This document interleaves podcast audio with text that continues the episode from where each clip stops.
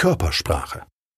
Körpersprachlich sind viele Einkäufer sehr gut trainiert. Das schönste Beispiel hierzu hat mir ein Verkäufer erzählt. Mitten in der Verhandlung packt der Einkäufer eine Bildzeitung aus seinem Aktenkoffer und fängt genüsslich an zu lesen. Oder Ihnen wird der Platz angeboten, an dem Sie ständig gegen eine Lichtquelle sehen müssen, ähnlich wie in einem Verhör. Verschränken der Arme, angespannter Blick auf die Uhr, ständiges Ticken mit dem Kugelschreiber auf den Verhandlungstisch. Der Einkäufer schaut Ihnen nie in die Augen oder blickt gelangweilt aus dem Fenster. Was machen Sie nun als Verkäufer?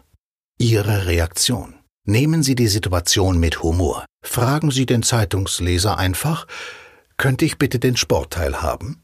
Bleiben Sie auf alle Fälle gelassen und sagen Sie, darf ich das Licht etwas zur Seite drehen, nur damit ich mich besser auf unser Gespräch konzentrieren kann. Wenn der Einkäufer Sie nicht ansieht, schauen Sie einfach auch weg. Irgendwann wird das auch dem Einkäufer zu dumm.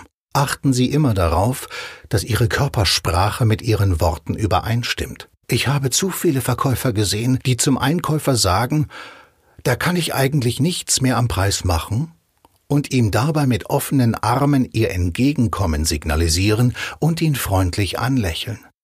Zwei Tipps dazu. Erstens, jeder Verkäufer sollte das Wort eigentlich unbedingt vermeiden. Zweitens, ein Verkäufer meint nicht, was er sagt, wenn seine Körpersprache nicht mit dem übereinstimmt, was er wörtlich äußert. Wenn Sie dem Einkäufer sagen, dass Sie am Preis nichts mehr machen können, dann gehen Sie mit Ihrem Oberkörper zurück verschränken Sie Ihre Arme und machen Sie eine ernste Miene zum bösen Spiel.